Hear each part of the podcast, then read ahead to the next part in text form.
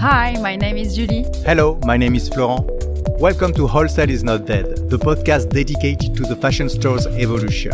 We meet your favorite stores to talk about the future of the fashion market. On the occasion of Paris Fashion Week, Tranoï, Paris Fashion Week trade show partner, invited us to the Palais de Tokyo, where the trade show takes place for four days with a strong selection of emerging and contemporary designers to meet exciting international retailers and buyers. We are pleased to share these interviews with you on those special episode of Wholesale is Not Dead. Hello, Pablo. Welcome to Wholesale is Not Dead. How are you today? Hi, thank you. Um, I'm doing well, thank you. I just took a nine-hour flight to Paris, so here I am. Hi, Pablo. Welcome. Hello. Pablo, who are you, and can you introduce us to your store? yes, I'm nobody, but uh, no, I'm the founder of Circular Gallery in Miami. Um, I opened in 2020, right before COVID.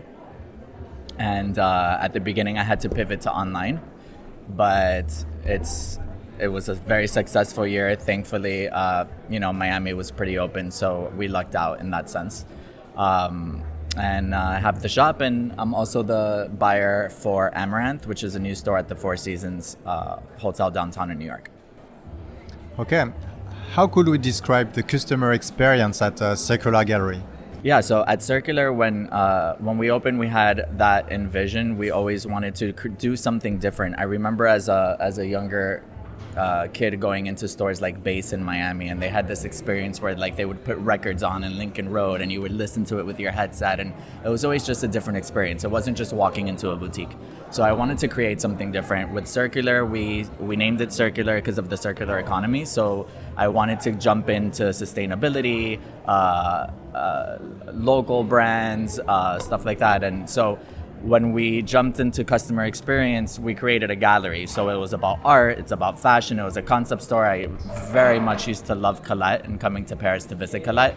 And so I always envisioned like, could you imagine opening a sustainable Colette? Something where every age could come in and it was sustainable. So we opened Apothecary, and with Apothecary, we ended up launching a refill station. So that's kind of the biggest customer experience, I would say, is you buy body washes or you bring your bottles from home and you refill your product. Okay. So how is it working? Can you describe us? Um... So we have eight ounce bottles and we have 16 ounce bottles. They're glass bottles, amber bottles. If you go to circulargallery.com, you could uh, see some of the stuff or follow us on Instagram at Circular Gallery.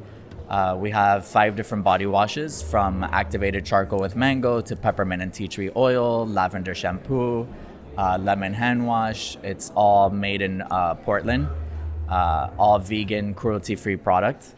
And you come back and you pump and you refill, or you could bring your bottle from home. We also sell by the ounce. Um, we also we also make our soaps uh, out of glycerin. We hand pour our candles, so we have different ten different scents. And if you bring back the vessel, we'll give you a discount, or we could repurpose and teach you how to use your own vessel again. Uh, our own collection, other than the brands that we buy, uh, is made out of satin, but uh, it's uh, leftover fabric at the factories that we reuse to, to make our collection and other than that, we, we do carry other brands. Pablo, um, what can you tell us about the Miami market uh, today? it's changed a lot. Um, you know, I left for 18 years. I lived in New York, and uh, I would come back throughout the years, and I just always felt that it wasn't ready. It wasn't like a, a, developed city. It didn't feel like it just felt very resort, right? You thought Miami and you thought beach. You know, you didn't think clothes, you didn't think fashion, you didn't think. Uh, design for sure. You know, when you thought of fashion, art design, and still you think London, New York, Paris, Milan. Uh, however, a lot of that has moved to Miami, and a lot of architecture and design, and the design district today is packed. I remember years ago when it first opened, it was empty. Um, I think the younger generation is definitely influenced by digital. And uh, before, you know, you had to come to Colette to buy certain pieces that were special and unique. And I think today, with the digital world, you could find anything anywhere.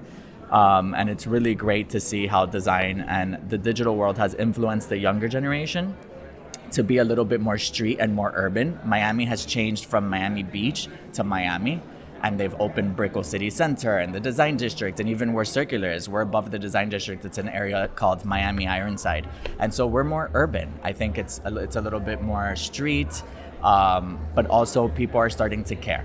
I think people are starting to care more about fashion and at this time being a little bit more conscious and transparent with where it comes from, who they're buying from, not just fast fashion. I think years ago in Miami it was all about fast fashion.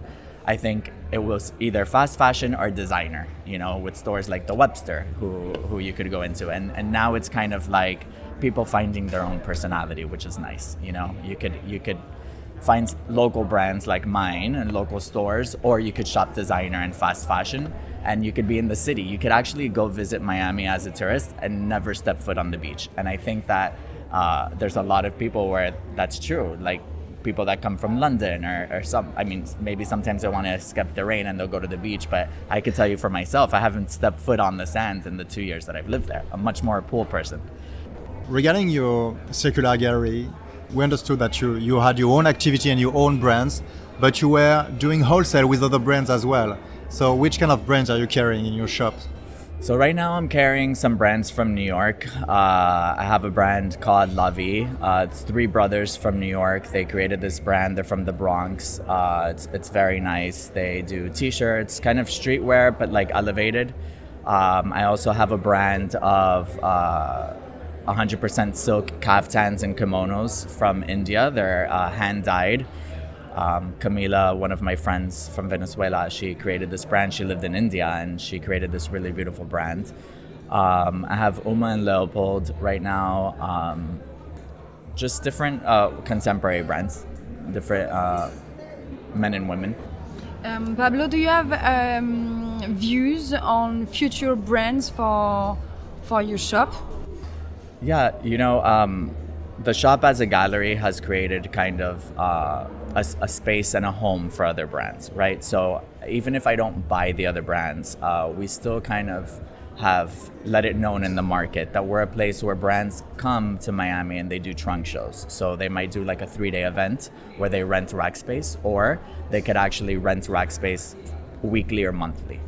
So uh, I do I, I do want to jump into carrying brands. Um, for sure perfume fragrances that's something that you know I, I also own a fragrance company and so we carry our fragrance but uh, I was I'm obsessed with fragrance and I don't want it to be just Byredo, Le Labo, Frederic Malle which are all way up there and I love them but I love to find per- young perfumers who have amazing noses and who are very talented who don't have to be that skill so uh, fragrances we are in the middle of the fashion week season. Yes. Can you tell us about the major trends you, you can see in the street or on the shows? Yes.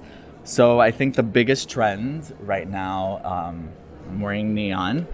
Neon is splashing around again. Um, I particularly love the men's Dior show from a couple months ago, and I think that a lot is headed in that direction. There was a lot of mushrooms, and cactus and i'm seeing the mushroom print everywhere. If you look at set designs and yeah you see the set designs with music artists and knitwear. People it's just everywhere. And, and we actually are, are dropping a mushroom shirt this week with tie-dye. Um, but I, am seeing that a lot. Neon uh, definitely a lot. I do love that color is coming in. Like we're all very used to wearing black you know parisians new yorkers. I think it's all black all the time. And it just kind of like to see color coming out, like neon and pink, and uh, you know, it, it's nice. It's nice to have that around. Our podcast is named Wholesale is Not Dead. Uh, do you think wholesale is important for fashion brands? Absolutely. I flew nine hours to Paris to, to walk three shows to find brands. And I think, you know, not only as a cool hunter, not only to look at brands, but to actually buy brands, to support brands that are out there that don't have the accessibility to open a store. But also, I think, you know, I work with a store, Hemline in New Orleans, who has 31 locations and they they buy wholesale. I mean, their business for 25 years has been wholesale. So is wholesale dead? Absolutely not. Um, I think it's important uh, for it to keep alive, but I, I, also do feel like coming to these shows and being in person is very important too. I think uh, the digital market could do a lot, but it could also kill a lot. And um, being here, talking to the designers, meeting with the reps, feeling the stuff, uh, as we had mentioned, buyers buy what they see, and um, and it's important to make a connection with the brand too, not just. And and again, I go back to this transparency, right? Like it's important for me to know who I'm buying from, what who is the designer, what is their thought process, Um, but I, I, I know from even being hired by the Four Seasons by Amaranth that wholesale is not dead. Like people need, there are business people who are opening locations that just they don't know what brands to carry, they don't know what to buy, and and they hire people like me who have done wholesale for 18 years. I come from the wholesale industry, you know, and um, and I'm grateful for it. So.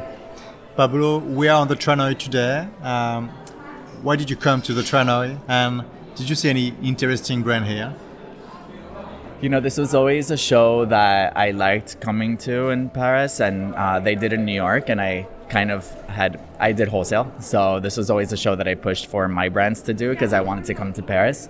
Um, I did see two brands today, so you know, I didn't come for ready to wear. So the, the there was a lot of ready to wear, but I did find two accessory brands, two handbag brands that I liked, and I found one resort brand from Mykonos that I liked. Uh, so yeah, I found three brands that I think I'll walk away with for sure. Go Chains. Go Chains, yes. Yeah. And then there was Mauricio Mykonos. Yeah, in the back. And this one, Kurelu, also from Ath from Greece. So two from Greece, one from New York. Great. Thank you very much, Pablo, for your time. It No, was a great you guys pleasure. for having me.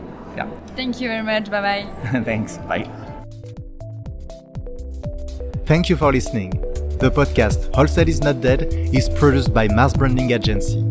If you like fashion, wholesale, and podcast, please go to Apple Podcast, subscribe, and give us a note.